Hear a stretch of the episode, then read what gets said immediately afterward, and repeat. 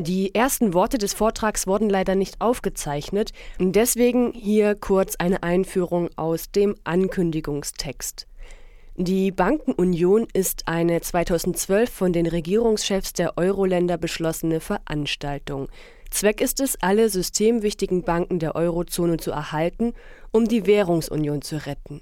Vorläufig, aber wirklich nur vorläufig, scheint das Vorhaben geglückt, obwohl die Bankenunion erst 2015 formal in Kraft tritt. Und auf dieses Datum im nächsten Jahr referiert Lukas Zeise. Hier steigen wir in den Vortrag ein. Das ist natürlich ein formales Datum, das mit der Bankenaufsicht. Denn, wie Sie wahrscheinlich in der Zeitung gelesen haben, ist ja klar, dass ähm, dieser Stresstest ist, ist, natürlich in Zusammenarbeit mit der Bank gemacht, mit der EZB gemacht worden. Das heißt, ist, im Grunde ist es ein fließender Übergang. Ähm, aber dennoch ist es ein wichtiges Datum, weil es ja doch äh, eine, eine, doch eine Veränderung, eine ganz massive Veränderung ähm, auch in der Haltung der, äh, also naja, oder in der Lösung, in den Lösungsversuchen zur Euro-Krise bedeutet. Aber bloß vielleicht einige Vorbemerkungen zur EZB, ähm, dass die sozusagen die Aufsicht jetzt über die Banken übernimmt. Ähm, es signalisiert ja zugleich eine Entnationalisierung der Bankenaufsicht. Bankenaufsicht ist Kernaufgabe jedes Nationalstaates gewesen. Natürlich, weil die Finanzen immer eng mit dem Staatswesen zusammengebunden sind. Und deswegen hat jeder Nationalstaat, der irgendwas auf sich hält und irgendwelche Banken überhaupt hat, natürlich für sich beansprucht, auch die Banken äh, zu beaufsichtigen. Das ist auch nötig, weil wenn eine Bank sozusagen, naja, pleite geht, dann ist das gesamte Staatswesen immer gleich mit in Gefahr. Das, ist, das Geldwesen ist dann gleich mit in Gefahr und das Staatswesen auch. Wir haben es hier also mit einer Entnationalisierung zu tun.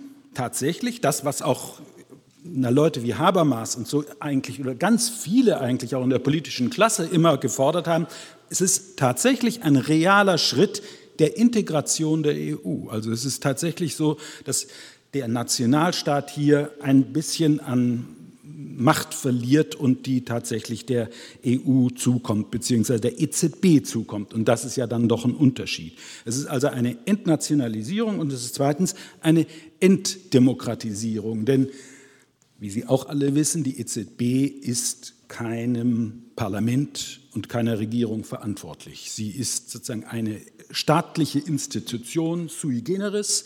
Sie ist nur sich selbst verantwortlich. Das wird in der Literatur immer hoch gepriesen, da ist was Wunderbares, dass hier die Fachleute sozusagen unter sich sind und nur den fachlichen Notwendigkeiten des Bankgeschäfts oder des Finanzgeschäfts und der Geldwertstabilität verantwortlich sind, aber niemals natürlich den demokratischen, demokratisch gewählten Parlamenten. Also kann man sagen, wenn die EZB die Bankenaufsicht übernimmt, ist das tatsächlich ein Stück Entdemokratisierung, hängt natürlich mit dieser Entnationalisierung zusammen.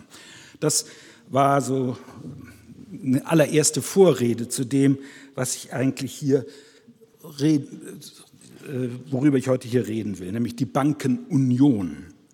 Ähm, es ist ja ein sonderbares Wort, Bankenunion. Äh, ich habe da, also wenn man zum Beispiel Wikipedia aufschlägt und nachguckt, was Bankenunion sein soll und wie das ist, die ist ganz informativ, aber sie stützen sich in ihren Informationen ganz wesentlich immer das auf das, was die EU-Kommission ihnen, ihnen vorgibt. Aber da steht zum Beispiel eben, Bankenunion ist eigentlich kein Begriff, den wir in der Ökonomie so kannten. Ja, das ist eine Sache, der sich politisch natürlich so ergeben hat. Es ist tatsächlich ein politisch interessanter Vorgang, der dann zu dieser Bankenunion geführt hat. Besser als Bankenunion wäre natürlich eigentlich ein Begriff wie Bankenrettungsverein, europaweiter Bankenrettungsverein. Das scheint also eigentlich der bessere Name zu sein, denn darum geht es. Es geht um die Rettung und die Stützung der Banken. Ähm, vielleicht eine ganz kurze Einschätzung darüber, was diese Bankenunion so ganz allgemein eigentlich bedeutet. Mit der Bankenunion verfolgen die europäischen Politiker zum ersten Mal in dieser Krise, in der Krise des Euro und in der Finanzkrise, der weltweiten Finanzkrise, einen politischen Ansatz, der einen Ausgleich zwischen den Ländern verfolgt. Auf perverse Art soll dabei eine gewisse Solidarität zwischen den Ländern hergestellt werden. Das widerspricht zwar diametral dem Konstruktionsprinzip der EU allgemein und der Währungsunion im Besonderen, das auf den Wettbewerb zwischen den Ländern fußt. Stattdessen soll das Problem, das in einem Land auftaucht, von einer gemeinsamen Institution und aus einem gemeinsam erbrachten Finanzmitteln gelöst werden. Ein weiterer Vorteil dieses Plans besteht darin, das ist ja jetzt nun schon Realität, dass er sich nicht auf die Staatshaushalte konzentriert und deren Defizite, sondern dass er auf die eigentlich schwache Stelle des wichtigen Staatsfinanzkomplexes, nämlich die Banken, zielt. So schön das klingt, so bleibt es doch pervers. Denn die neue Solidarität zwischen den Euro-Ländern bezieht sich ausgerechnet auf die Banken. Es ist ein Bankenrettungsplan, ein Bankenrettungsverein, der den Zweck hat, das Finanzvermögen auch in den ökonomisch schwachen Ländern zu retten. Wenn man konstatiert, dass die aktuelle Weltwirtschaftslage immer noch dadurch charakterisiert ist, dass das Geldvermögen im Vergleich zum produktiv eingesetzten Realkapital viel zu umfangreich und damit der Teil des Profits, der an den Finanzsektor fließt, zu hoch ist, dann muss man die Installation eines Mechanismus zwischen den Euro-Staaten, der diesen Tribut an das Finanzkapital absichert, als üble, ja als verheerende Entwicklung begreifen. Das ist sozusagen das, womit ich abschließen will. Es ist eigentlich ein Zeichen dafür, wie schlimm die Lage ist, wenn sozusagen die Rettung der Banken, wenn sich darauf das Bemühen konzentriert, es ist genau eigentlich die falsche Lösung zu dem, was wir um, um aus der Finanzkrise und aus der Weltwirtschaftskrise zu kommen, was wir eigentlich machen müssten. Ich will jetzt kurz tatsächlich auch im Detail darauf ein bisschen eingehen, wie, diese, wie dieser Plan zur Bankenunion entstanden ist, warum er entstanden ist, welche Interessen dabei eine Rolle gespielt haben. Ähm, und fange natürlich damit an zu sagen, diese Bankenunion dieses Vorhaben, die Banken in jedem Fall zu retten, ist natürlich ein Kind der großen Finanzkrise. Die Finanzkrise, die 2007 im August ausbricht und sozusagen von einer Überfülle von Kredit plötzlich zu einem Mangel an Kredit wird. Diese Finanzkrise im August bricht, bricht sie aus und führt im September, ein Jahr später, 2008, zum großen, zur großen Lehman-Pleite, die ja sozusagen ganz, sozusagen, womit das Ganze sozusagen auf eine Ebene höher gehoben wird. Die Finanzkrise ist dann nicht nur noch eine Finanzkrise, sondern sie wird in dem Moment tatsächlich auch zur Staatskrise. Ähm, wir haben 2008, nachdem die Lehman, nachdem Lehman Brothers pleite ging, weltweit eine Riesenrettungsaktionen. Ich will jetzt nicht auf die Konjunkturrettungsmaßnahmen eingehen, sondern speziell auf die Bankenrettungsmaßnahmen eingehen. Ähm, das waren Rettungsmaßnahmen, die eigentlich geboten waren, weil das Weltfinanzsystem bzw. die Banken dieser Welt waren insgesamt stark gefährdet. Dieses Lehman Brothers Desaster hat, weil Banken ja sehr miteinander verflochten sind und Lehman Brothers zwar keine sehr große Investmentbank war, aber doch eine sehr verflochtene Investmentbank, hat wirklich dazu geführt, dass weltweit die Kreditbeziehungen und die Geschäftsbeziehungen, die Banken und Geldhäuser miteinander hatten, tatsächlich in reale Gefahr geraten sind. Das hat sich dann unmittelbar natürlich ausgedrückt in einem Einbruch der Aktienkurse, wie das halt immer so ist. Das, daran sieht man das am deutlichsten. Aber es hat zu einem Anziehen der, ähm, der ähm, Zinsen auf, auf breiter Front überall geführt. Aber die Lage war damals im Jahr 2008 muss man schon sagen, ernst. Ich betone das nochmal, weil es gibt ja auch Leute, die sagen, man hätte das einfach laufen lassen können. Der Markt hätte das vielleicht geregelt oder vielleicht oder nicht. Jedenfalls, es war meiner Einschätzung nach, und da bin ich wirklich nicht der Einzige, der sagt, das war damals irgendetwas in dieser Art, eine Stabilisierung des Bankensystems war nötig. Wie hat das, diese Stabilisierung stattgefunden? Wichtig dabei ist, meine ich, dass das eine Stabilisierung war, die natürlich sehr viel Staatsknete erfordert hat. In Deutschland waren es 480 Milliarden, die dieses SOFIN-Paket ausgemacht hat, ein Fonds, der also extra bereitgestellt wurde, um die Banken, die deutschen Banken zu retten. Und das ist der zweite Punkt. Aber erstmal über die Größenordnung, 480 Milliarden, das ist das anderthalbfach eines Bundeshaushalts. Noch nie in der Geschichte der Bundesrepublik ist ein, durch einen Beschluss sozusagen so viel Geld in die Hand genommen worden wie damals. Und hoffentlich vielleicht auch nicht so schnell bald wieder. Dieser, das ist, wie es in Deutschland stattgefunden hat, aber jedes Land hat einzeln sozusagen seine Banken gerettet. Das ist das zweite interessante äh, Feature an dieser ganzen Sache. Der gute Barroso, damals auch schon EU-Kommissionspräsident, hatte aber vorgeschlagen, seinen Ministerpräsidenten und so, der, der beteiligten Ministerpräsidenten, dass die EU als Ganzes, natürlich als Wirtschaftsgemeinschaft, als Europäische Union gemeinsam diesen Bankenrettungsplan äh, auf, auf, auf den Weg bringt. Aber da insbesondere Frau Merkel, die auch damals schon äh, Bundeskanzlerin war, und, und ihr damaliger Finanzminister Steinbrück haben gesagt, kommt überhaupt nicht in Frage, dass eine solche wichtige Aufgabe, die Rettung der Banken, dass das äh, der EU-Kommission oder der EU überlassen wird. Klar, die EU ist so konstruiert, dass ohne die Zustimmung der Regierung natürlich gar nichts gemacht werden kann und schon gar nicht die dafür notwendigen Summen bereitgestellt werden können. Völlig ausgeschlossen. Deswegen also jede, jeder Staat rettet seine eigenen Banken. Und so geschah es auch. Deutsche Staat rettet die deutschen Banken. Und Frau Merkel hat damals gesagt, wir machen das auch, damit die deutschen Banken stärker werden. Äh, damit sie sozusagen, also die Höhe des Betrags, 480 Milliarden, die am Schluss ja gar nicht, oder die bisher jedenfalls noch nicht, in, aber nicht annähernd in dieser Fülle benötigt wurden, aber die 480 Milliarden sind sozusagen ein Zeichen dafür, dass der deutsche Staat stark ist und hinter seinen Banken steht. Also das war so geplant und so ist es in jedem Land sind die eigenen Banken gerettet worden das hat natürlich ganz unterschiedliche, ist in jedem Land auch ganz unterschiedlich gelaufen, aber entscheidend war, dass es gleichzeitig eigentlich passiert ist und mit Hilfe der internationalen Staatengemeinschaft, wie die sich ja jetzt gerne immer so ausdrücken, die internationale Staatengemeinschaft, die hat also jeder für sich aber das gesamte System damals gerettet.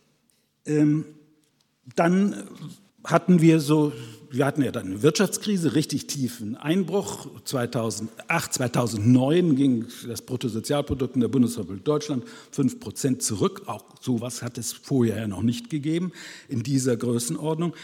Ähm, und der politische Dialog oder nee, der politische Diskurs, sagt man, glaube ich, heutzutage, der politische Diskurs ging immer darüber, wie können wir die Banken re-regulieren. Und das muss natürlich auch auf der europäischen Ebene stattfinden. Ähm, und dann wurde ein, wurden statt der nationalen Bankenaufsichten eine nicht statt, sondern zur Zusammenfassung der nationalen Bankenaufsichten wurden äh, europäische Bankeninstitutionen oder Aufsichtsinstitutionen geschaffen. Eine für die Versicherungen, eine für die großen Broker und eine äh, und, die, und die Fonds und die eine auch für die Banken. Sitz in London eingerichtet. 2011 nahmen sie die Arbeit auf, offiziell die Arbeit auf. Ähm, European Banking Authority äh, in London die nichts weiter gemacht hat, als sozusagen, die war eigentlich so von der Konstruktion her nichts weiter als ein Ausschuss, der die verschiedenen Bankenaufsichtsbehörden der EU oder zusammenfasst und dann Koordinationsgremium bietet. Also eigentlich keine eigene Entscheidungsinstanz. Interessant war an dieser EBA, dass bevor sie wirklich eigentlich offiziell die Arbeit aufgenommen hatte, also Anfang 2011, hat sie 2010 schon mal die Arbeit tatsächlich aufgenommen und den ersten Stresstest für alle europäischen Banken veranstaltet. Ähm, und das erste Ergebnis, was dabei rauskam, war, dass sie gesagt hat, die Sparkassen und Landesbanken und alle staatlichen Institute dürfen diese äh, Garantien und die, äh, die staatlich gegebenen Garantien, die Existenzgarantien für diese nicht als Eigenkapital bewerten und haben sozusagen damals, also unter Einfluss des privaten Bankkapitals hat die EBA zunächst mal versucht, gegen, wie das die EU-Kommission ja auch immer gemacht hatte, gegen die Sparkassen und Landesbanken zu schießen. Und sonst hat sie den Stresstest gemacht, der völlig nutzlos war. Es hat also natürlich überhaupt nichts gebracht. So ein Stresstest ist ja eigentlich dafür da, die jeweils anderen Banken davon zu überzeugen, dass alle, mit denen die am Geldmarkt tätig sind, dass die alle okay sind. Das ist eine ganz wichtige Aufgabe eigentlich, aber die Banker lassen sich nicht so schnell überzeugen von solchen Stresstests. Also so viel Vernunft haben sie dann doch, dass sie das nicht glauben, was da als Stresstest so verantwortet wird. Ich will bloß sagen, dass diese EBA, dass es die eigentlich gab. Das ist eine eigene Gründung, die gemacht worden ist, kurz nach dem Ausbruch der Finanzkrise, kurz nach der großen Rettung, um europaweit äh, so eigentlich eine Bankenaufsicht zu kreieren. Und das sollte sie ja eigentlich sein. Und dann ist es schon erstaunlich, dass nur ganz wenige Jahre später, nämlich heute, die EZB genau diese Aufgabe doch wieder übernehmen muss und die, die EBA sozusagen unter ihren Fittichen ähm, sozusagen dann tätig werden können. Also 2011 Gründung dieser merkwürdigen Bankenaufsicht und 2010 schon wird die Finanzkrise, die weltweite Finanzkrise zur Euro-Krise und zur Euro-Staatsschuldenkrise. Das ist, fängt an mit Griechenland äh, Ende 2009 schon äh, und dann schießen also die Renditen nach oben. Man kann sagen, dass es eine Staatsschuldenkrise ist. Es ist natürlich aber eine verdeckte Bankenkrise. Das ist ähm, manchmal verdeckt, manchmal ganz offene Bankenkrise. Im Fall von Irland war es ganz offen eine Bankenkrise, weil der, der, irische Staat einfach nicht genug Geld hatte und nicht genug Geld auf dem internationalen Kapitalmarkt aufnehmen konnte, um seine Banken so zu stützen, wie das die Bundesrepublik Deutschland mit ihren Banken gemacht hatte und die ja sehr viel Banken haben, verglichen mit dem kleinen Land und sehr große Banken verglichen mit dem kleinen Land, sind die damit unmittelbar in die Krise geraten. In Griechenland ist das weniger offensichtlich, da spielt der Bankensektor gar nicht diese große Rolle, aber natürlich sind die, ist der, auch der griechische Staatshaushalt massiv in die Bedrohung gekommen, dadurch, dass er eben auch seine Banken entsprechend stützen musste, vor allem aber natürlich auch durch die resultierende äh, ökonomische Krise.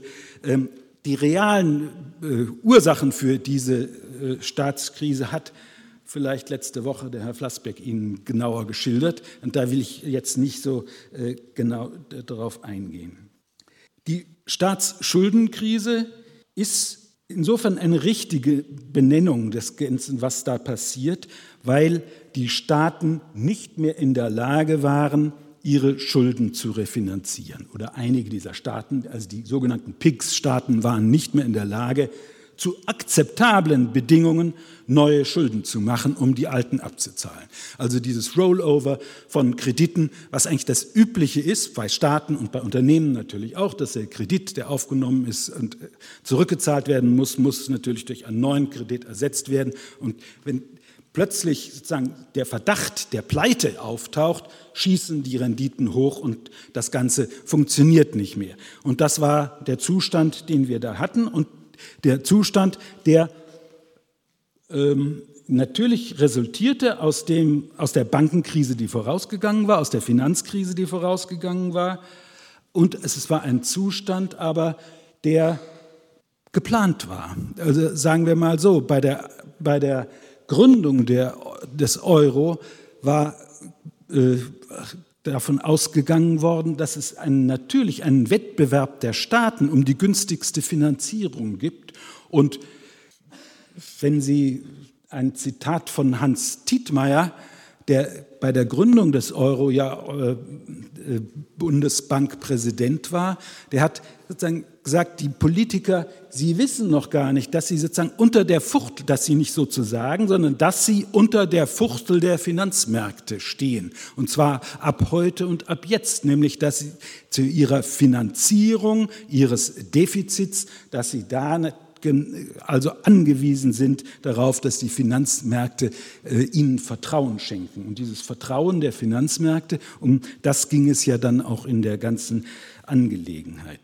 Ich will bloß sagen, auch als die Krise konkret wurde, als Griechenland wirklich in die Bedrulle kam, das war im Frühjahr 2010, da hat Frau Merkel Wahlkampf in Nordrhein-Westfalen geführt und sie wurde gefragt, was machen wir dagegen? Und sie hat gesagt, das Ganze ist eine Sache Griechenlands und wir können, wir werden keineswegs sozusagen die Schulden, wir werden keineswegs die Schulden Griechenlands für diese Schulden einstehen.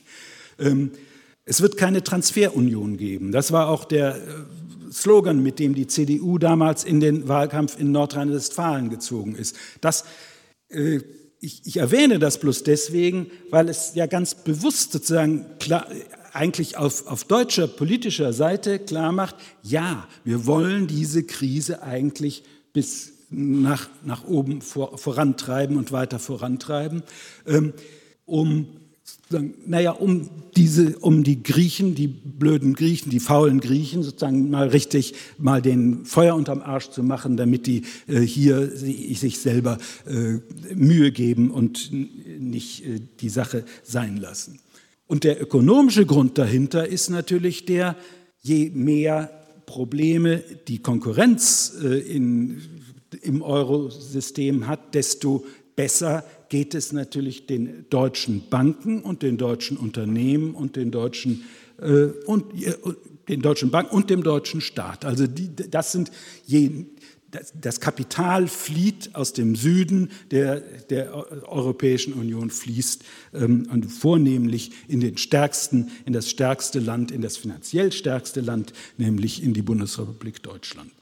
Kapitalflucht ist sozusagen mit einkalkuliert, ist eigentlich ein, ein Gewinn für Deutschland und noch immer profitiert die Bundesrepublik Deutschland davon, dass ihre Zinsen, nicht nur die Zinsen des Staates, sondern die Zinsen auch der Unternehmen, weil sie in Deutschland angesiedelt sind, weil sie deutsche Unternehmen sind, sind die Zinsen für diese Unternehmen deutlich niedriger als beispielsweise für ähnliche italienische Unternehmen. Dasselbe in viel stärkerem Maße geht das noch für die Banken, die ihre Refinanzierung natürlich viel besser betreiben können und deswegen auch ihr Geschäft betreiben können, als das ähm, im Süden Europas der Fall ist. Man muss das deswegen betonen, weil ja eigentlich ein Zweck der Europäischen Währungsunion ist, dass alle Banken und alle Unternehmen die gleichen Finanzierungsbedingungen haben. Die Europäische Zentralbank gibt ja ihr Zentralbankgeld an die Banken zu einem Leitzins, zu einem Zinssatz, der jetzt ja sozusagen bei Null ist. Ähm, aber dieser gilt überall, der gilt in Sizilien genauso wie in Helsinki. Und da, da, spielt es eben keine Rolle. Die Banken kriegen eigentlich das vom Staat geschaffene, vom Staat, von der Europäischen Zentralbank oder vom Eurosystem geschaffene Geld zum gleichen Zinssatz. Der Kapitalmarkt differenziert. Und der, das ist eben der Unterschied. Der Kapitalmarkt, äh, der preist ein ein gewisses Risiko.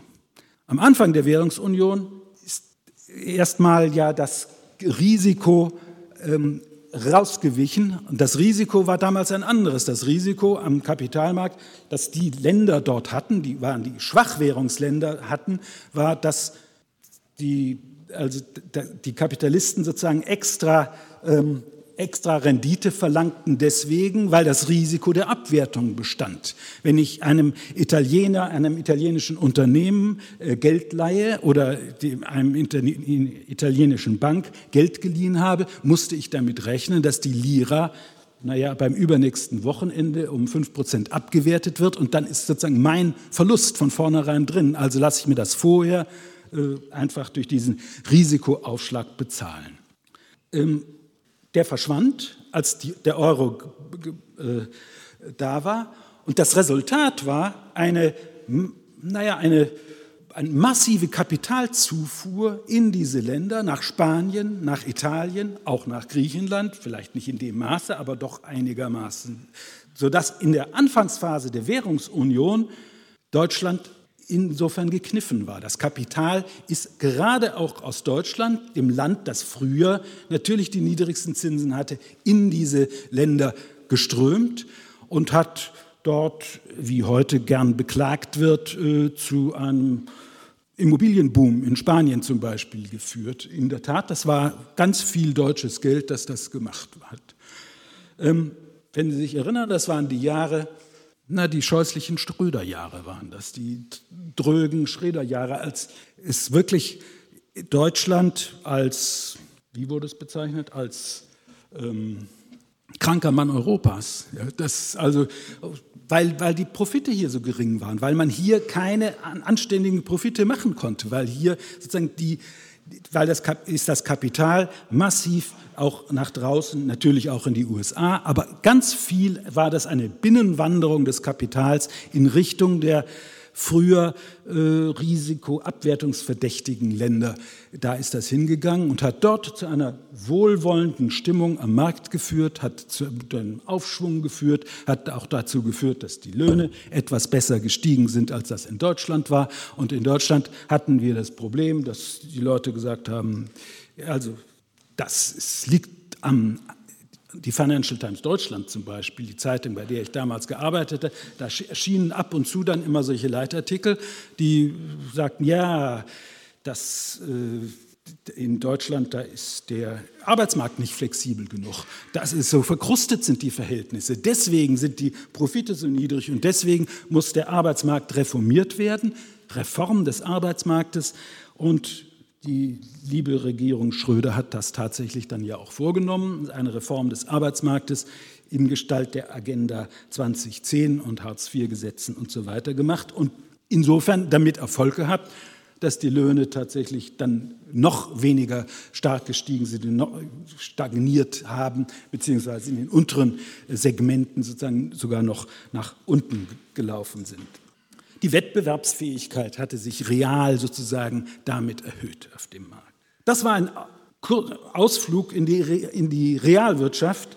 Ähm, ich, wir, wir sind sozusagen mit dem Ausbruch der Euro-Staatsschuldenkrise wieder, was, was die Finanzbeziehungen betrifft und was die Finanzierungsverhältnisse betrifft, in einen stärkeren stärkere Differenz geraten, so wie das eben vor Gründung des Euro gewesen ist, vor der äh, Einführung des Euro im Jahre 1999. Ähm, und nach der, nachdem die Staatsschuldenkrise aussetzt, laufen die Renditen massiv auseinander und äh, sind insofern wieder ähnlich, als wäre, als gäbe es die Währungsunion nicht.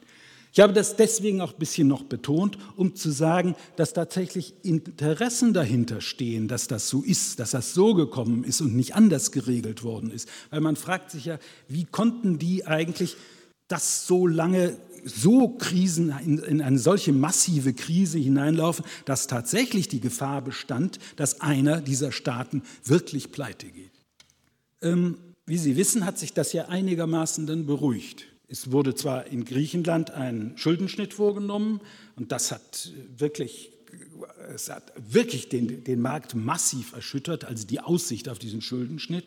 Ähm, aber äh, durch verschiedene Maßnahmen ist es doch einigermaßen gelungen, zwar nicht die, die, diese, diese Differenzen in den, in den Konditionen, ähm, doch einigermaßen einzugrenzen. Die äh, zweistelligen Renditen für griechische Staatsanleihen und die, also die sind doch wenigstens etwas runtergekommen. Die sind von 10, also 12 auf 10, auf 8, auf 5 oder 6 äh, Prozent sozusagen runtergesunken. Es gab, gibt verschiedene Wege, warum das gemacht ist. Der wichtigste ist natürlich der, dass die Märkte doch gesehen haben, es treten die großen äh, Staaten doch für die schwachen, die finanziell schwachen Staaten letztlich ein. Es gibt einen ESM, es gibt diese ganzen Kreditfazilitäten, diese Rettungsmaßnahmen, diese Rettungsschirme, richtig viel Geld ist in die Hand genommen worden, um sozusagen diese Transferunion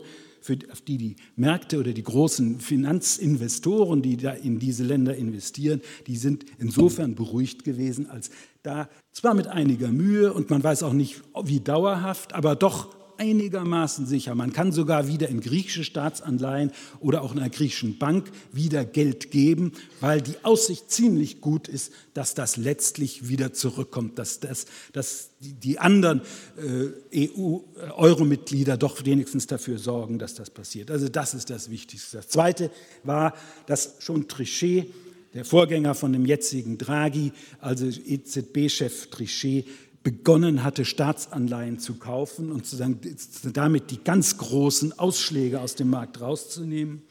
Ähm, und das fand seinen Höhepunkt, dass auch im Sommer 2012 dann Mario Draghi dann in einer Rede in London gesagt hat, wir werden alles tun, damit, das, äh, damit hier keine Pleite entsteht. Das war ähm, seine Worte und das haben die Märkte als Garantie dafür aufgefasst, dass tatsächlich die EZB, die ja genauso viel Geld zur Verfügung hat wie, sagen wir mal, die amerikanische Fed, sie kann, könnte, wenn sie gelassen würde, sie könnte sozusagen so viel Geld äh, schöpfen, wie tatsächlich notwendig ist. Und so genau ist das interpretiert worden. Und der dritte Punkt, an dem sozusagen diese Beruhigung des Marktes einsetzte, war in der Tat diese Bankenunion, von der hier heute Abend die Rede ist. Die Bankenunion, die eben die Banken Europas, denen eine gewisse Existenzgarantie gibt, die natürlich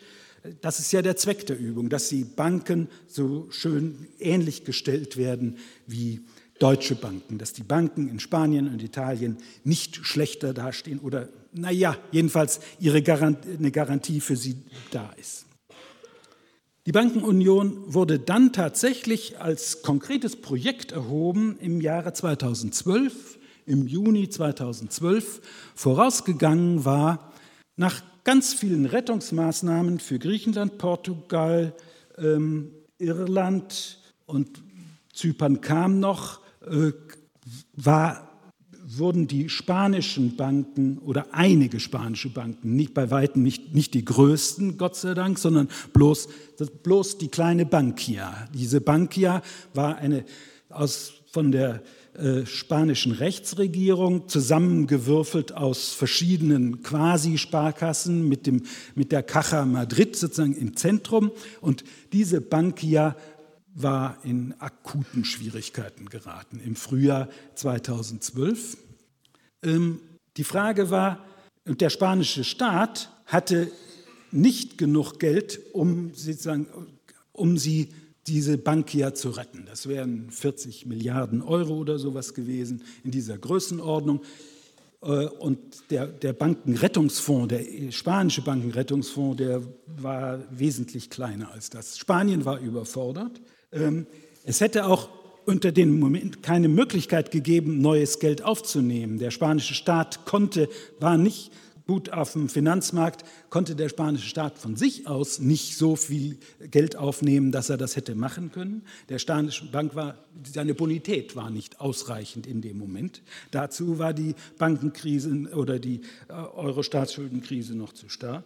Und der Europäische Rettungsfonds, der ESM, war überfordert, wenn er ganz Spanien sozusagen jetzt herauskaufen würde, die gesamten Schulden Spaniens einigermaßen garantieren hätte wollen. Das hätte ihn schon, obwohl er gerade erst gegründet worden war, hätte ihn schon überfordert. Also wurde beschlossen, nach einigem Gerede, der Mario Monti, der von der äh, Bundesregierung eigentlich und von, der, von Barroso in Italien als Premierminister eingesetzt worden ist, der hat das dann so richtig in den Vordergrund gebracht und gesagt, es bleibt gar nichts anderes übrig, als dass die Europäer selber als Euro, als Euro-Gemeinschaft die jeweiligen Banken stützen. Und da ist dann 2012 die Idee herausgekommen, wir müssen eigentlich einen gemeinsamen Rettungsfonds für die Banken haben. Nicht nur für die Staaten, die dann ihrerseits die Banken retten können, wie wir es bisher gemacht haben. Nein, wir müssen direkt eine Rettungsmaschine für die Banken, für alle Banken in der Eurozone müssen wir kreieren. Und das Verblüffende damals war, dass die deutsche Bundesregierung diesem Plan zugestimmt hat. Warum war das so verblüffend? Na, wie ich vorhin sagte, weil sozusagen das war ja eine nationale Angelegenheit. Die Banken zu retten war ja das wesentliche Moment, äh, um den deutschen Banken und dem deutschen Kapital einen gewissen Vorteil zu geben. Wenn man nun das auf alle ausweitet, hat man diesen Vorteil vergeben. Das ist, äh, war, ist eigentlich das Kalkül, aber Frau Merkel hat damals in, diesem, in dieser äh, bei dieser Konferenz, der Gipfelkonferenz äh, Ende Juni 2012 dieser Sache grundsätzlich zugestimmt. Das hat die Märkte sehr beruhigt. Das ist also, die, dann haben die gesagt, also wenn Deutschland dahinter steht und das tatsächlich macht, dann äh, können wir äh, in, Ruhe dem Ganzen vertrauen. Kurz nachdem dieser Beschluss gefasst war, traten in Deutschland diese 172 Professoren auf. Können Sie sich da vielleicht daran erinnern? Vielleicht war auch einer aus der Universität Erfurt dabei, weiß ich nicht genau. Ähm, Ökonomieprofessoren natürlich, unter Führung von Hans-Werner Sinn äh, zu München. Äh, und die haben sozusagen einen Aufruf begonnen oder gestartet, indem sie gesagt haben, die Banken müssen scheitern dürfen. Sie haben sich sozusagen hingestellt und gesagt, eigentlich sind wir Libertäre. Wir sind der, der Markt soll seinen Wirken tun. Die Banken müssen auch pleite gehen können. Auch Unternehmen gehen ja pleite, Kursrecht, und haben das in ihren Aufruf sozusagen hineingeschrieben. Ähm, wenn, wir dieses, wenn wir das hätten, so einen Banken, äh, so eine Bankenunion haben sie geschrieben, sodass wir dann auf einmal, wir, sodass wir dann auch einmal für die Schulden der Banken in den Schuldnerländern haften müssten. Das ist das, was am meisten regt. Äh, das ist aber sozusagen der, der marktwirtschaftliche Impetus dieser ganzen Angelegenheit und der, das libertäre Charakter verliert ein bisschen sozusagen an Attraktivität, wenn man sich vor Augen führt, dass sie gleichzeitig überhaupt nichts dagegen haben, dass der Soffin jedes Jahr weiter verlängert wird. Also das Rettungsprogramm für die deutschen Banken hat, als es gegründet worden ist, deren die überhaupt damals nicht erregt. Gut, kann man sagen, war eine Sondersituation. Aber die Bundesregierung hat als die Griechenland-Pleite drohte und auf das ganze Bankensystem in Europa in Gefahr brachte, natürlich diesen Soffin mit seinen 480 Milliarden, diesen Fonds wieder reaktiviert. Und das hat sie jedes Jahr von neuem gemacht. Dieser Soffin, äh, dieser, dieser Fonds, ist sozusagen von vornherein da, um jede deutsche Bank sofort zu retten. Gegen dieses Arrangement haben weder Sinn noch seine anderen 171 Professoren überhaupt je was gehabt. Es sind also eigentlich nicht kein marktwirtschaftlicher Impetus, sondern ich würde sagen, ein nationalistisch-chauvinistischer Anspruch. Also es werden deutsche Banken ist gut, wenn man sie rettet, alle anderen Banken ist schlecht. Äh, das ist dieser, äh, dass diese Bemerkung sozusagen, das ist ja nicht nur, sind ja die 172 Professoren nicht nur, sondern es sind natürlich ganz breite Bewegungen in der CDU, in der FDP damals auch, die damals noch eine gewisse Rolle spielt, hat auch Grund gegeben dafür, dass die AfD gegründet worden ist. Also das ist dann der, der, einer der, Wesen, der Geburtsmomente ja auch für diese äh, merkwürdige kleine Rechtspartei, die uns jetzt noch so beglückt. Ähm, okay, wir haben dann Seit 2012 wird um diese Bankenunion verhandelt. Und die Frage, wie gestalten wir sie aus, das spielt eine ganz große Rolle und ist in der Tat entscheidend. Ich muss zugeben, dass ich mir nicht habe träumen lassen damals, dass sie tatsächlich Realität wird. Und wir sind jetzt so dabei, dass wir kurz davor stehen, dass diese Bankenunion vollkommen Realität ist. Vielleicht ein Blick, wie sie tatsächlich jetzt aussieht. Erster Punkt, für die Aufsicht wurde die EZB bestimmt. Das habe ich ja schon gesagt eingangs. Das ist ja heute dieser besondere Tag, in dem die tatsächlich re rechtlich die Aufsicht über die großen Banken der Eurozone übernimmt. Ähm, ich habe auch gesagt, was das eigentlich bedeutet, dass es Entnationalisierung und Entdemokratisierung bedeutet, weil die nationalen und die den Regierungen und den äh, Parlamenten unterworfenen Aufsichtsbehörden nichts mehr zu sagen haben, weil, sondern dass es eben ein, ein, ein Gremium von Fachleuten, besser Fachfrauen, denn die Frau äh, Neuilly ist ja äh, eine Frau und die ist die Oberaufseherin für die Banken der, bei der EZB. Ähm, die EZB ist zwar die Bankenaufsicht, so wurde das bestimmt. warum ist die eigentlich zur Bankenaufsicht gemacht worden? Der Grund ist eigentlich, der ist zwiefach. Einerseits, die EZB hat mit den Banken selbstverständlich zu tun. Zweitens aber, und das ist vielleicht der wichtigere Grund, die EZB ist die Spenderin letzter Liquidität. Also sie ist natürlich, man wie auch immer eine Bankenlösung bei einer Bankenpleite oder bei einer drohenden Bankenpleite aussieht, man braucht einen Liquiditätsspender, der das auch aushält und das äh, garantieren kann.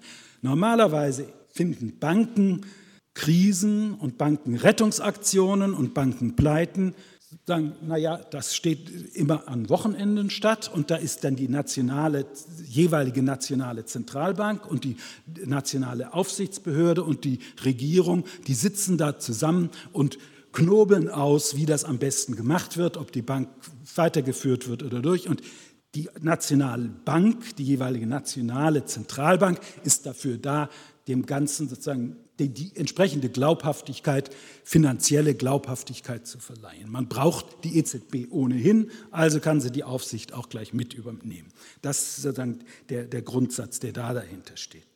Ähm, und dann gibt es ein Entscheidungsgremium. Und das ist nicht so, dass da wie ich gedacht hatte, dass ein Automatismus gemacht ist bei dieser Bankenunion, dass, naja, die EZB sagt, diese Bank muss jetzt abgewickelt werden oder diese Bank ist jetzt pleite, sie muss äh, gespalten werden und irgendwie der, dergleichen.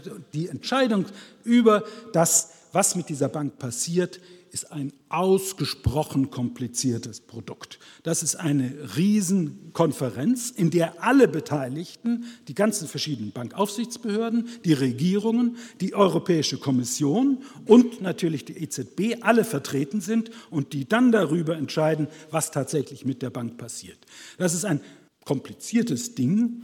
Warum es so kompliziert ist, ist klar, weil natürlich müssen alle also entweder man entscheidet, man übergibt das einem, einem Gremium und dann entscheiden die, aber da, so weit ist das in der EU nicht möglich äh, und nicht durch. Man, man, stelle sich vor, die Commerzbank müsste äh, sozusagen jetzt vor, naja, wäre vor die Wand gefahren oder sie ist äh, nochmal pleite, wie sie damals ja schon 2008 war äh, und müsste gerettet werden.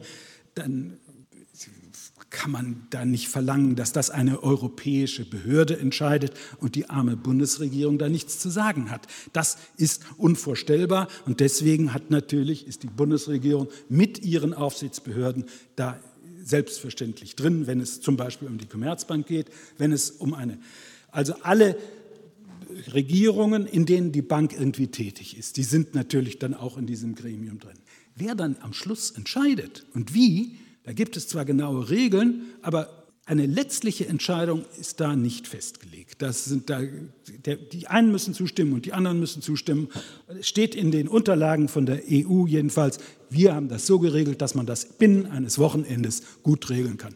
Binnen 48 Stunden sind da noch so Zeiteinheiten vorgegeben. Aber wie es im Einzelnen passiert, wissen wir nicht. Das äh, bleibt offen. Es ist genauso offen, wie das bei der EBA ist. Wir sind da nicht in wirklich guten Händen. Ist ja auch vielleicht ganz gut, dass es keine Banken, äh, kein Automatismus ist. Ist ja eigentlich wirklich ganz gut, dass es kein Automatismus ist. Dann wäre jede Bank sozusagen in Europa einfach schlechthin gerettet. Da ist wenigstens sozusagen, sind einige Vorbehalte ähm, noch mit drin. Das ist der Entscheidungsmechanismus. Dann dieser schöne Abwicklungsmechanismus. Das, darüber sind sie besonders stolz. Darüber hat die Presse ausführlich berichtet, wie es ganz klar, der ganze Vorgang wird geschildert. Wir haben die Bankenunion, damit nicht wie nur 2008 der arme Steuerzahler für die Banken bezahlen muss. Das wird uns da erzählt. In Wirklichkeit ist, gibt es einen Abwicklungsmechanismus und es wird, soll ein Abwicklungsfonds geschaffen werden, der sozusagen dafür, der dafür eintreten soll. Und dieser Fonds, der, für den müssen dann die europäischen Banken zahlen, eine Abgabe zahlen, so ähnlich wie das im deutschen Bankgesetz auch noch seit 2008 auch geregelt ist. Und was kommt dabei heraus?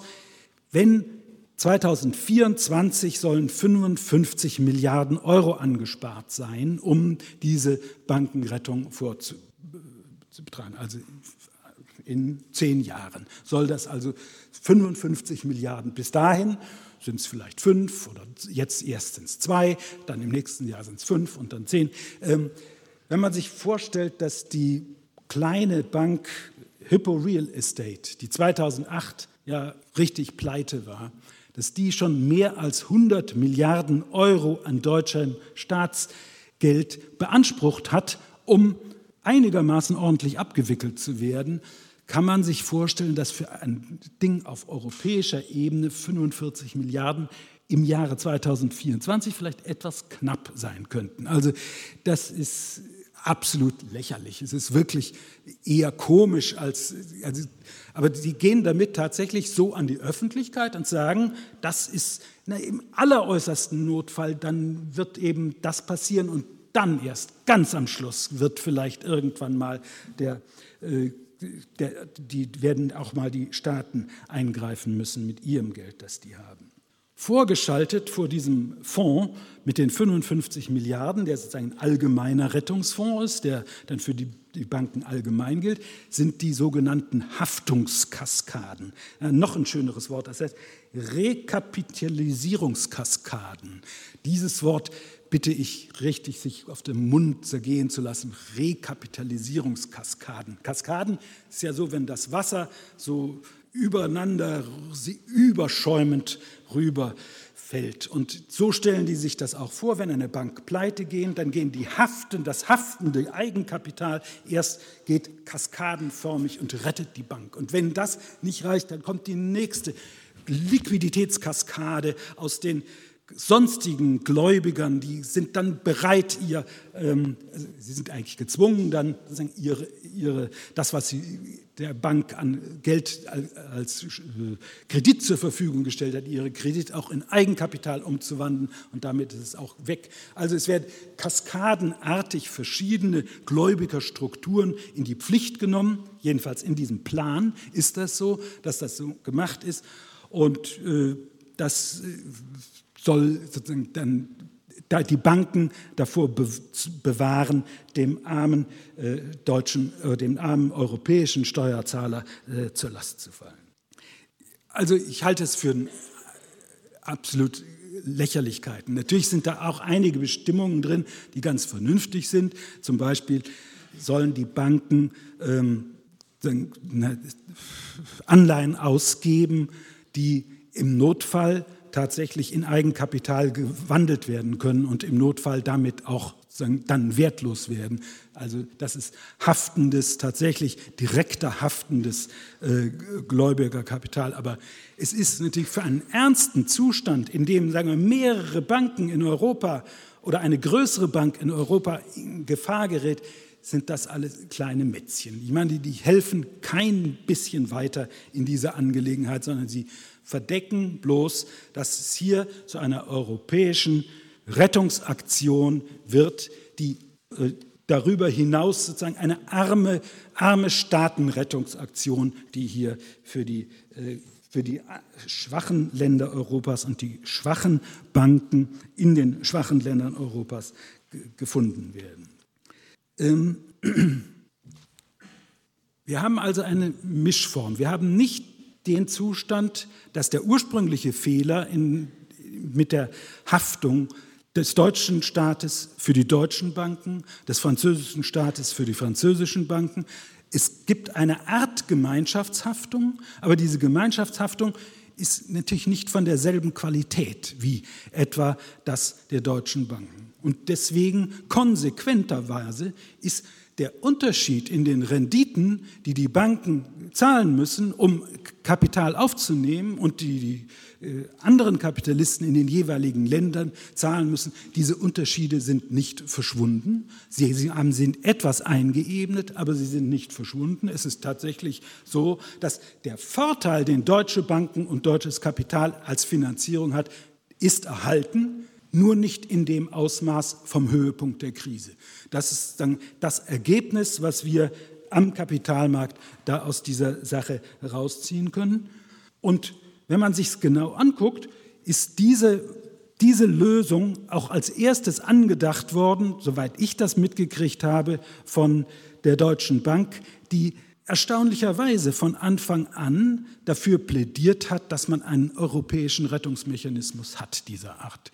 Obwohl es ja kurz gesehen eigentlich ihren Interessen nicht unbedingt entsprochen hat. Als deutsches Institut ähm, hatte es viel bessere Konditionen als die Franz als französische Institute und sehr, sehr, sehr viel bessere äh, Konditionen, als das die Griechen hatten. Ähm, also die, die, die haben diesen Mittelweg, diese Mittelkonstruktion, wir ebnen die Lage ein, aber wir machen sie nicht ganz, ganz glatt, sondern es wird sagen, den Deutschen, die haben noch den, einen gewissen Vorteil, aber der Vorteil ist nicht mehr ganz so groß, wie er mal war. Ich mache jetzt Schluss. Äh, ganz schnell. Äh, ich habe versucht, das jetzt zusammenzufassen, wie man das einordnen, diese Bankenunion, welchen Charakter die hat und dass es eine Mischform ist, eine Mischform, in der das, die, die, die Vorteile, die deutsche, das deutsche Kapital hat, äh, teilweise erhalten bleiben. Was ist denn die Alternative zu solchen Formen als zu dieser Bankenunion? Ähm, eine Alternative wurde im Fall Zypern ja ein bisschen ausprobiert. Fall Zypern zeigt, dass erstens eine Bank, die zweitgrößte des kleinen Landes, immerhin die Leica Bank, abgewickelt werden kann. Dass das ein Beschluss sozusagen auch des Ministerrates damals gewesen ist, genau so vorzugehen, erster Punkt. Und zweitens, dass die Gläubiger einer Bank für die Rettung der Bank auch herangezogen werden kann. Der erste Vorschlag für die Rettung der zyprischen Banken, der durchgekommen ist und damals verhandelt worden ist in Brüssel, sah sogar vor, dass Gläubiger, die weniger als 100.000 Euro bei der Bank hatten, auch mit dran glauben mussten. Das wäre aber sozusagen vollkommen gegen alle bisherige äh, Gesetzgebung im, im Rahmen der EU gewesen. Dann haben die das wenigstens wieder zurückgenommen. Dennoch ist die Rettung der zyprischen Banken geht zu einem großen Teil auf Kosten der Gläubiger dort. Warum gerade Zypern? Auch ganz einfach, weil Zypern ein Platz war für Geld aus, der, aus, dem Russ, aus Russland. Also das waren russische Gläubiger und die sind nicht so gut angeschrieben in Brüssel, wie das, sagen wir mal, die Gläubiger irischer Banken sind. Die Gläubiger irischer Banken sind vor allem äh, europäische Großkonzerne, die dort steuerlich günstig ihr Geld parken wollen und das auf diesem Offshore-Platz in Irland das machen. Daher sind die auch so groß da in Irland. Aber die wurden vollkommen rausgekauft. Da wurde kein Schnitt für die äh, Gläubiger gemacht, sondern die wurden sehr viel besser behandelt. Zypern ist ein anderer Fall. Mit Russen geht man heute anders um oder ging man damals schon anders um als mit EU-Bürgern. Ähm, aber es bedeutet, dass natürlich rein gesetzlich und rein auch von der Beschlusslage der Ministerpräsidenten und von der EU-Lage, äh, die können sehr wohl solche Beschlüsse fassen. Sie könnten natürlich die Banken ganz systematisch verkleinern. Sie könnten sozusagen Methoden entwickeln, in denen man eine viel zu große Bank abwickelt oder eine viel zu schlechte Bank abwickelt. Also dieses Abwickeln ist eigentlich die richtige Lösung. Eigentlich, wenn man sich makroökonomisch ansieht, ist ja klar, dass die Lösung eigentlich darunter bestehen muss, eine Reduktion des Bankenkapitals insgesamt vorzunehmen.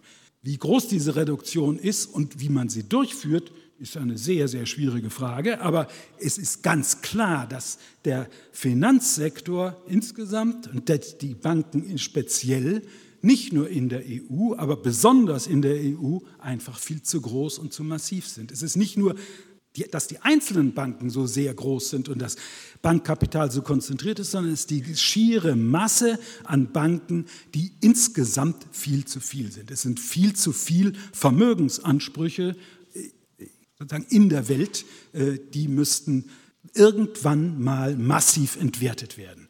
Wie das geschieht, ist eine finde ich, das ist die Frage der Fragen. Das ist die, die, politisch interessanteste Frage, wie man das macht. Wichtig wäre aber zuerst mal, dass man diese Forderung erhebt, dass man diese Forderung erhebt, dass, die, dass das Bankkapital und das Finanzkapital einfach zu groß ist. Es, ist, es kann nicht mehr bedient werden. So viel äh, Profit macht macht die Wirtschaft nicht mehr, so viel kann nicht mehr äh, rausgezogen werden aus der, aus der Euro-Wirtschaft, dass man das alles bedienen kann. Ein Vorschlag, zum, um das zu erreichen, besteht darin, dass man einen richtigen massiven Schuldenschnitt macht. Einen Schuldenschnitt für die Staaten Europas und zwar gleichzeitig für alle gemeinsam. Nicht erst Griechenland und dann mal sehen, wie es dann weitergeht und dann Portugal und erst die Schwachen zuerst, sondern alle gemeinsam einen Schuldenschnitt machen. Ich will das jetzt nicht weiter ausführen, wie das sein wird, aber eins ist klar, wenn man das macht, ist, sind die Banken alle tot, die Versicherungen auch. Natürlich ist, die können einen Schuldenschnitt von, sagen wir, 50 Prozent der Schulden Bundesrepublik Deutschland, Frankreich und so weiter, äh, können die nicht ertragen. So viel da, da, da, dann sind die längst äh, über die Wupper. Das können sie nicht ertragen. Das heißt, ein solcher Schuldenschnitt ist gleichzeitig die Chance, den, das Bankenwesen ganz neu äh, zu konstituieren, eine Rekapitalisierung, man kann auch sagen, eine Währungsreform. Konkret würde das so ablaufen, Frau Merkel läuft, trifft sich mit ihren Kollegen in Brüssel Wochenende natürlich und am Samstag, Sonntagabend holt sie, die, holen sie die Kameras vor und sagen, liebe Mitbürger, Ihre Bankeinlagen sind vollkommen sicher. Warum sagen wir das überhaupt? Na ja, weil wir beschlossen haben, dass wir nicht mehr alle Schulden, die wir haben, als Staaten honorieren werden, sondern nur noch zur Hälfte bedienen werden. Und damit, liebe Mitbürger, werden Sie wissen, ist Ihre Sparkasse und Ihre Bank nicht mehr in der Lage, irgendetwas zu zahlen und ihre Einlagen zu decken. Aber keine Angst, liebe Mitbürger, wir Staaten garantieren, wie wir das 2008 schon mal gemacht haben, wir garantieren selbstverständlich für alle Einlagen, die Sie haben und alles, was unter 100.000 Euro ist, wird natürlich selbstverständlich honoriert. Wir gehen sogar noch einen Schritt weiter. Alles, was unter einer halben Million ist, wird vollständig honoriert. Und aber alles, was da drüber ist, Einlagen, die da drüber liegen und Kredite, die da drüber an die Banken gegeben worden sind, die müssen leider einen Teil der Belastungen dieses Schuldenschnitts mittragen und deswegen werden sie nur zu 80 Prozent und dann was drüber ist dann noch und so gestaffelt werden die dann sozusagen belastet werden. Wir haben, äh, aber das ist, das ist die Lösung, mit der man dann, dann einen die, die den Bankensektor richtig auf einen Schlag klein gemacht hat, ohne ein totales Chaos zu hinterlassen. Ähm, ich habe diese Sache jetzt bloß erzählt. Ich will mich jetzt nicht als absoluter Sektierer outen, weil, aber ich will bloß sagen, das ist ein finanztechnisch, ökonomisch vollkommen einfach machbarer Vorgang. Ich meine, er ist auch erstrebenswert. Politisch ist er eher unwahrscheinlich. Das gebe ich zu.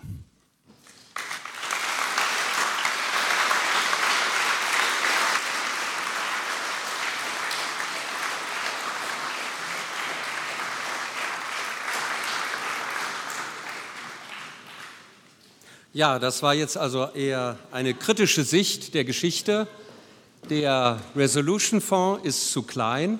Er belastet ja auch Genossenschaftsbanken, Sparkassen und so weiter, die überhaupt nicht von der Rettung betroffen sein können. Institutshaftung wird nicht einbezogen. Äh, die These lautet, dass es eigentlich äh, eine Problemverhinderungspolitik ist, da es unwahrscheinlich ist, dass so eine große Einheit wie die Deutsche Bank zum Beispiel über am Wochenende abgewickelt werden könnte die in äh, mehreren Dutzend Ländern Tausende von Legal Entities haben. Hinzu kommt, dass einer der wesentlichsten Finanzplätze in Europa, nämlich Großbritannien, überhaupt nicht bei der Bankenunion dabei ist. Gleichzeitig aber in der EU-Kommission jemand aus Großbritannien, der ja mit der Finanzlobby noch verbunden ist, äh, hier sozusagen der oberste äh, Wächter von Kommissionsseite aus ist. So eine Abwicklung ist kompliziert, es wurde darauf hingewiesen, viele Leute sitzen zusammen.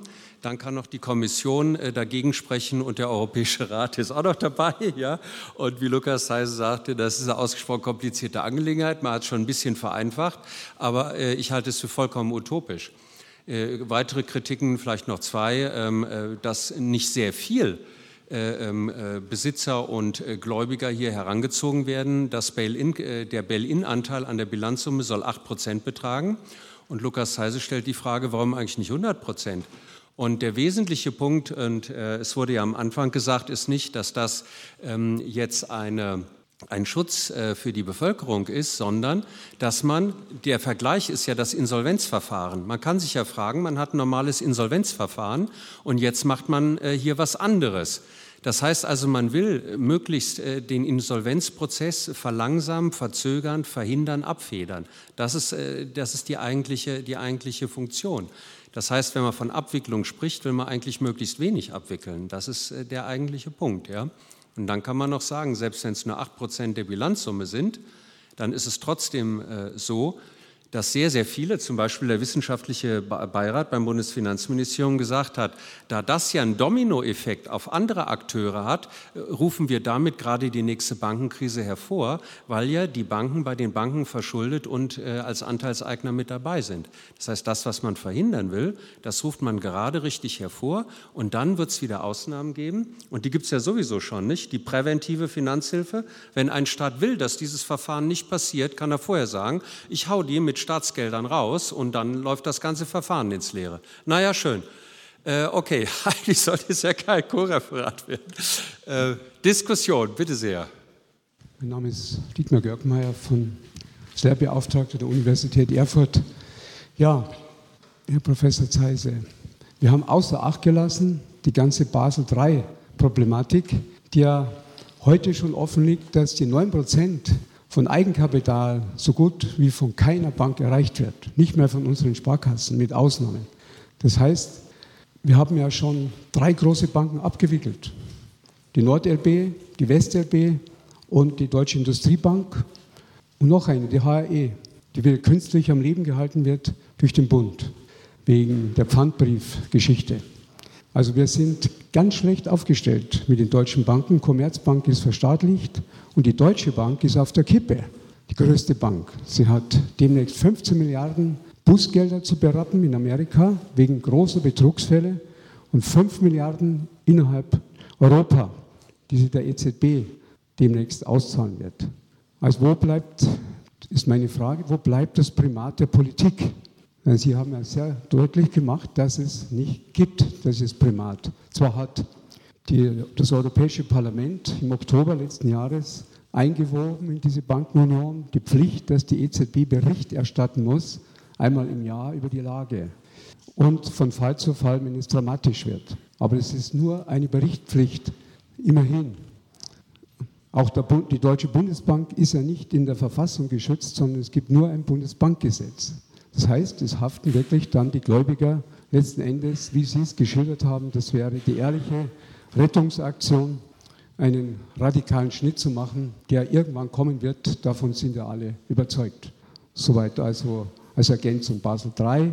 Und die schlechte Situation im eigenen Land, also wir brauchen nicht mit Steinen werfen, wir sitzen selbst abgrundtief am Rande mit allen großen Banken in Deutschland. Dankeschön.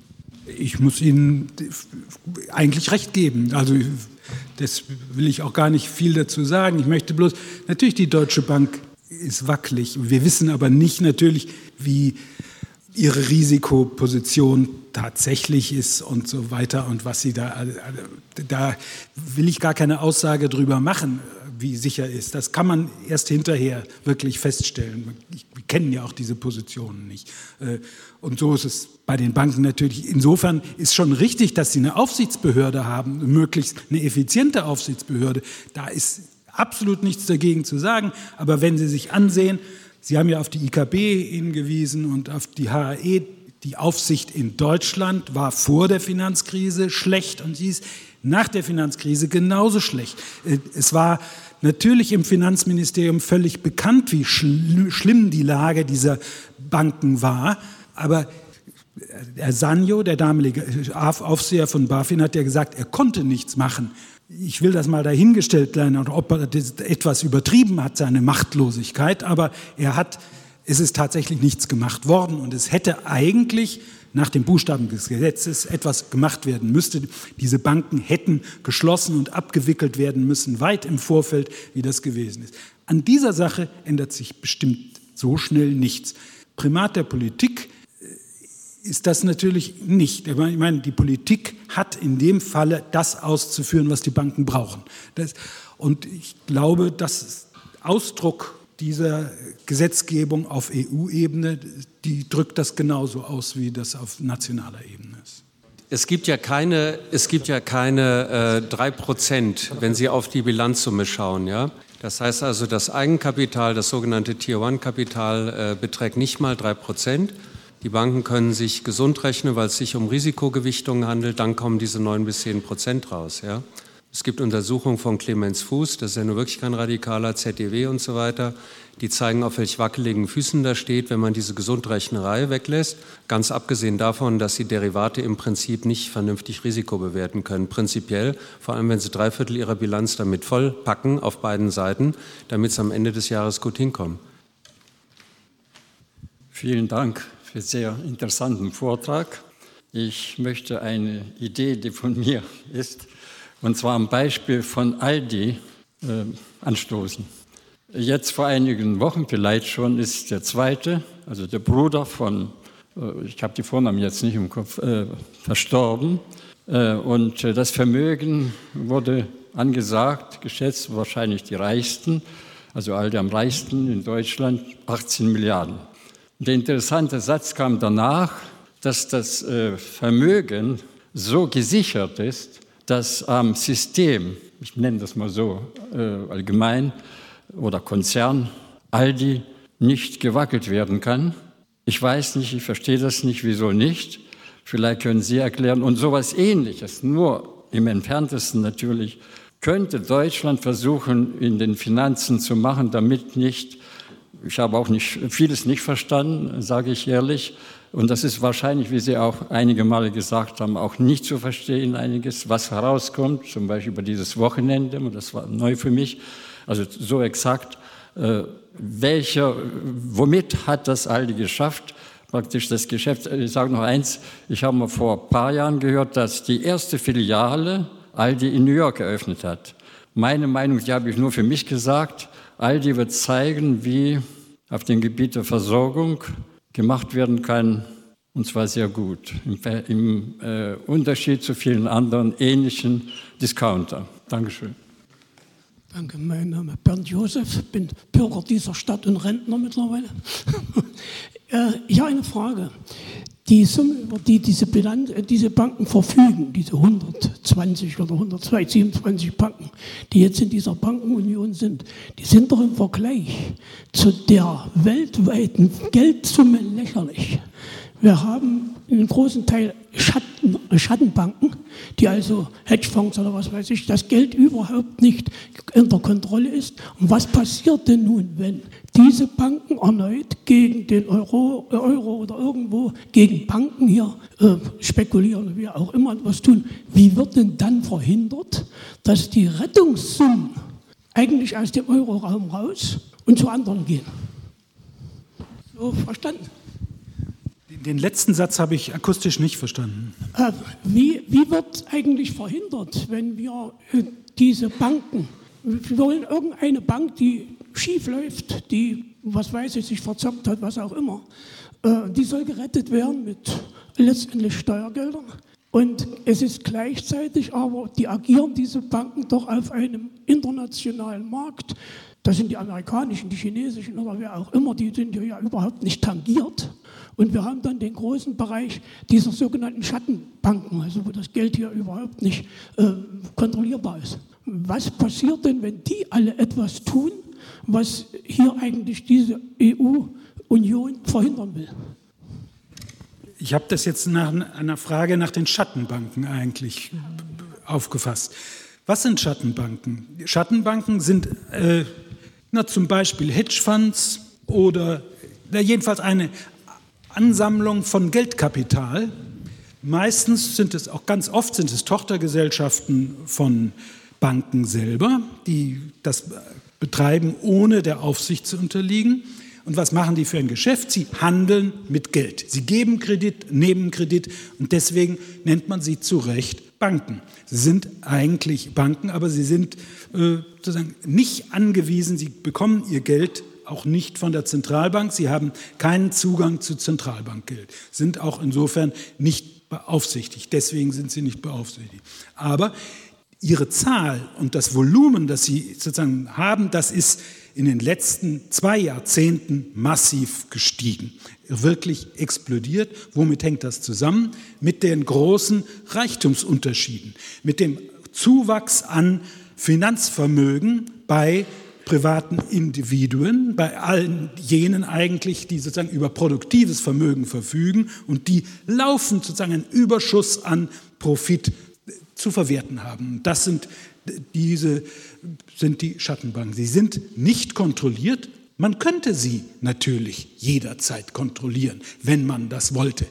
Ähm, unsere Regierung hat schon vor, wann war der Gipfel in Heiligendamm? Äh, ist ja schon eine Weile her, zwölf Jahre oder so.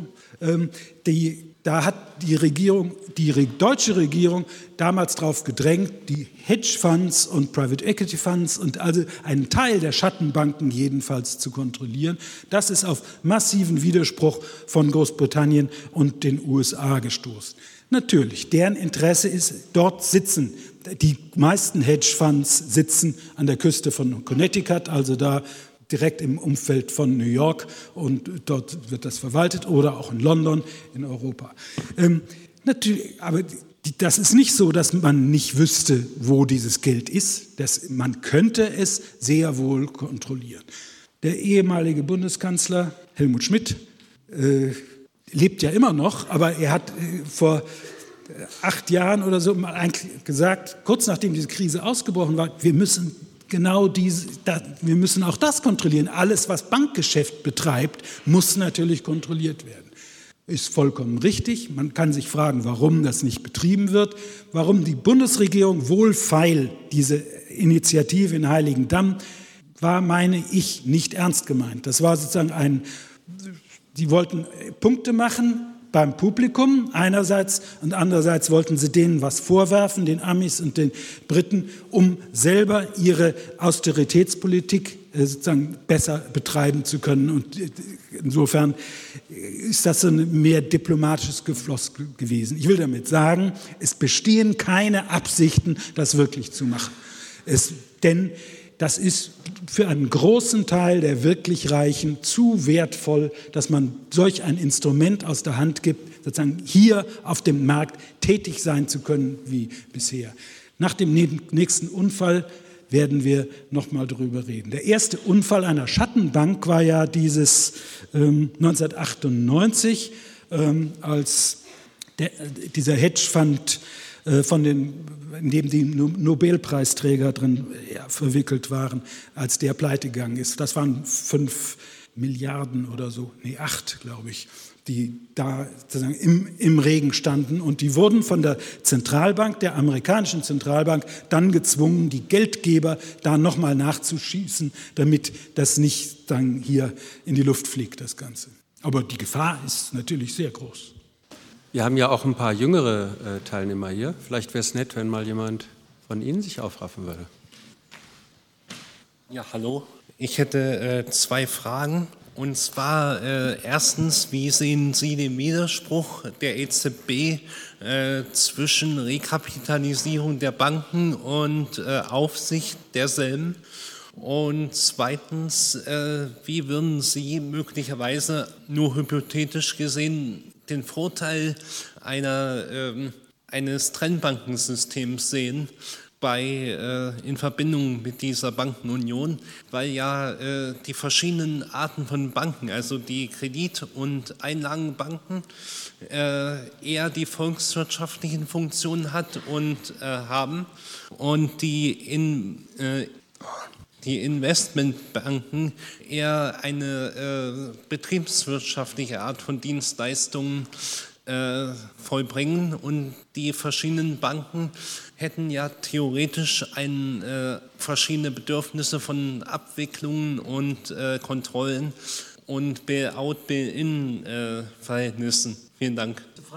Äh, den, den, den, Widerspruch, den Widerspruch zwischen äh, die EZB refinanziert die Banken und äh, die EZB kontrolliert die Banken. Das ist zwar ein Widerspruch und der wird auch von FAZ und äh, einigen sozusagen konservativen Leuten oft aufgegriffen. Andererseits ist es ein ganz häufiges äh, Regelung, dass die Zentralbank tatsächlich auch die Banken regelt. Es ist ja die Frage, warum wir überhaupt Geschäftsbanken brauchen. Die Zentralbank könnte es ja auch so machen. Äh, in sozialistischen Staaten würde man das ohnehin so machen. Ich meine, das ist ja klar, dass also das in einer Hand ist, dass es nicht in einer Hand ist, sondern dass die Kreditvergabe den Geschäftsbanken überlassen wird, ist ja ein Betrieb des äh, oder ist ein Prinzip des Wettbewerbs, ist ein Prinzip, in dem man so freie Marktwirtschaft, in dem man das hält.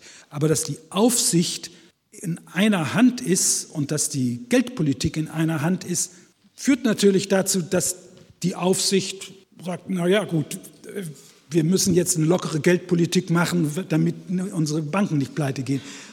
Aber zu glauben, dass das bisher nicht der Fall gewesen ist, ist ja auch naiv. Also natürlich haben die das auch so gemacht und die, die Aufsicht, auch in der bisherigen Aufsicht in der Bundesrepublik, ist die Bundesbank immer eng involviert gewesen und bei der Bankenaufsicht praktisch immer dabei. Also die Trennung gab es nicht eigentlich. Es ist jetzt das, ich finde viel bedenklicher, dass die EZB nicht kontrolliert wird, dass sie keine, sagen, keine ihrerseits also nicht keiner parlamentarischen Kontrolle unterworfen ist, dass die EZB wirklich eine wirkliche Vollmacht, eine massive, also die, wie hat der Attali, der Berater von Mitterrand, gesagt, ein, ein, eine Konterrevolution, ein Putsch der äh, der Fachleute oder so, diese, das ist das, was das eigentlich bedeutet. Es wird sozusagen im Bankeninteresse unkontrolliert wird hier gehandhabt. Das finde ich eigentlich schlimmer als diesen anderen Widerspruch. Die, das Trennbankensystem hat eine große Rolle gespielt in den 30er Jahren mit dem New Deal. Da ist das ja eingeführt worden. Und es hat, glaube ich, auch die Expansion des amerikanischen Bankensystems über weltweit vorübergehend eingedämmt und ist ein, ein, ein, ein Hemmungsfaktor gewesen für die massive Ausweitung des Finanzsektors, die man seitdem kennt. Ähm, und das Trennbankensystem ist Stück für Stück in den USA ja abgebaut worden und dann 99, glaube ich, auch formal ganz aufgegeben worden. Ähm, wenn man es jetzt wieder einführen würde in den USA, ist es ja, besteht ja diese Volkerregelung und die bedeutet ja eigentlich, dass man das Trennbankensystem wieder haben will. Aber das, diese Banken so zu, aufzugliedern, scheint ein Ding der Unmöglichkeit zu sein. Jedenfalls ist das wahnsinnig schwierig. Oder sie tun so, als wäre es wahnsinnig schwierig. Wahrscheinlich wäre es ganz einfach. Man müsste sie einfach zerschlagen. Aber ja, Mary Lynch ist ja aufgekauft worden von einer Geschäftsbank und alles spricht dagegen, dass das wirklich effektiv ist. Also die, das Trennbankensystem müsste tatsächlich, wenn es ein bisschen effektiv wäre, müsste diese Banken tatsächlich aufspalten und die Kapitaleigner völlig müssten andere sein. Wenn die, die Kapitaleigner dieselben sind, dann ist das für die Katz. Dann kann man das Trinkbankensystem auch aufhören. Es gibt eine Kommission von diesem finnischen ehemaligen ähm, Zentralbankschef, der empfiehlt eine Art Trennbankensystem auch für das Euro-Bankensystem. Aber das ist ein ziemlich harmloser Vorschlag, der auch nicht viel an der Sache ändern würde. Ist die eine Sache und die andere, es hieß ja, die Banken sollen auch an der großen Verschuldungskrise, an der Bankenverschuldungskrise beteiligt werden bei der Abgeltung. Und deswegen hat man sich ja die Finanztransaktionssteuer überlegt. Und auf einmal versandet das wieder. Äh, was sagen Sie dazu? Die Finanztransaktionssteuer hat aber eine längere Geschichte. Die ist ja von dem Tobin vorgeschlagen worden und dann von Attac, die ja das sozusagen als Gründungsdokument fast gemacht haben. Und zwar mit dem Ziel, Sand ins Getriebe zu steuern. Das ist ja eigentlich die Sache ein bisschen zu entschleunigen.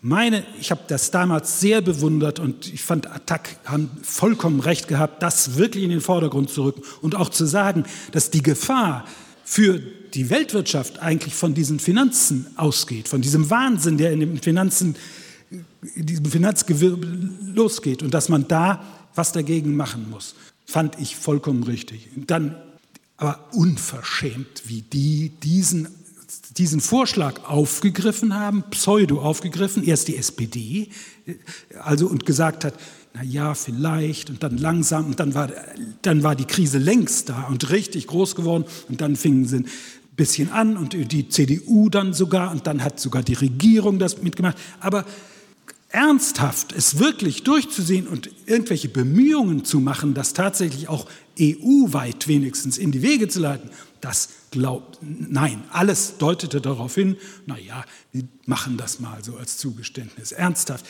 in der Form, in der es jetzt auch als EU-Vorschlag ist, und einige Länder können sich das zu eigen machen, andere wieder nicht, äh, natürlich, das bringt nichts und soll auch nichts bringen.